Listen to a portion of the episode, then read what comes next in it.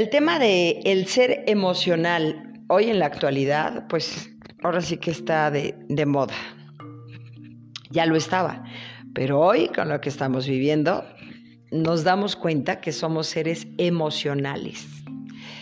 Hay quienes pueden ocultar, manejar, equilibrar, estabilizar, lo que ustedes quieran las emociones. Y ese es un gran paso. Yo, yo siento que es una de las partes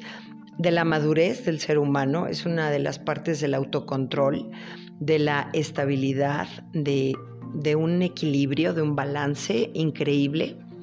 y que se va forjando a lo largo del tiempo por muchos factores. No es solamente que así hayas nacido, no es solamente que así te tocó, no es, o sea, de verdad que se me hace algo muy complejo y, a lo cual muchos de los seres humanos, muchos, no todos, otros ya los tienen, otros a lo mejor no lo tienen y no les importa, pero otros sí aspiramos a, tener controlada la parte emocional. Hoy en lo que vamos viviendo es tan difícil porque hay muchas personas que se pueden sentir emocionalmente bien o seguros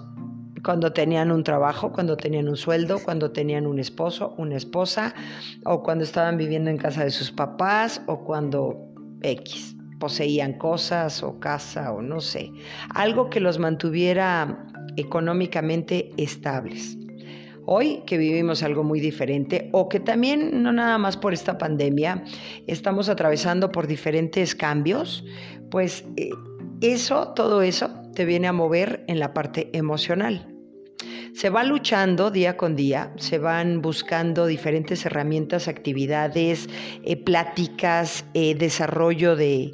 habilidades, a donde se pueda ir manteniendo y ocupándose la persona para lograr ese nivel emocional. Pero pues honestamente no, no se llega tan rápido.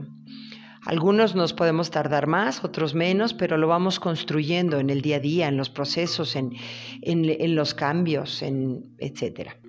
Había yo comentado en otro podcast que hay seres, hay seres humanos que, que no les gustan los cambios, que han tenido muy pocos cambios en su vida, en muchos aspectos, y que eso obviamente no los obliga a cambiar en todos los demás aspectos. No sabemos si, si se viven varias vidas, no sabemos si exista una vida después de esta vida, no sabemos si de verdad eh, vivimos en varias etapas, en varios cuerpos. Hay quienes sí creen en la reencarnación, hay quienes no. Hay teorías, digo, yo no sé si esté comprobado o no, pero bueno, hay diferentes versiones y sobre las cuales pues cada uno de nosotros nos vamos rigiendo según lo que nos convenza o lo que hayamos investigado y digamos si es cierto o no es cierto. Pero aquí lo importante es cómo vamos a, sacar todas nuestras emociones o cómo las sacamos comúnmente. Hay quienes las pueden sacar a través de las reuniones con amigos, a través del juego, a través del alcohol, a través de las reuniones, a través de las novias, a través de los novios, a través de los viajes, a través de los libros, a través de muchas cosas. Lo importante es que esas emociones no se nos vayan acumulando y que ni siquiera nosotros mismos nos demos cuenta de lo que está pasando en nuestro interior, porque muchas veces vamos manteniendo una imagen y que a lo mejor no coincide con lo que realmente está pasando adentro de tu persona. Sé que puede sonar medio loco, medio fumado, medio raro, pero si, le echas así un vistazo a tu interior, si echas un vistazo y, te avientas un clavado en la parte de tus emociones, de cómo las externas, de cómo las callas, de cómo las gritas, de cómo las minimizas,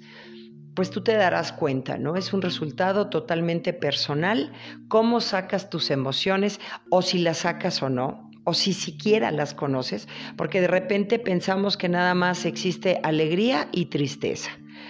Eh, salud o enfermedad, ¿no? Muchas cosas así. Entonces, cuando empezamos a, a, desglosar todas las emociones que existen y que también es válido que las vayamos experimentando y que las vayamos sintiendo,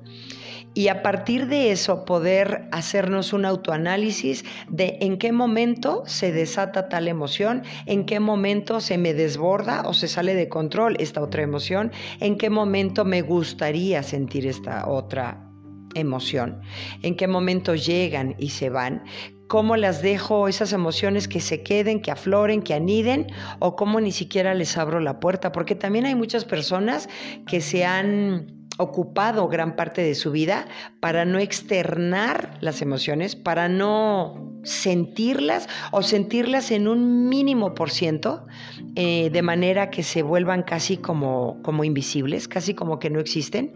y, estar eh, argumentando que son seres emocionalmente estables. Lo, cierto y lo importante es que somos seres humanos cambiantes,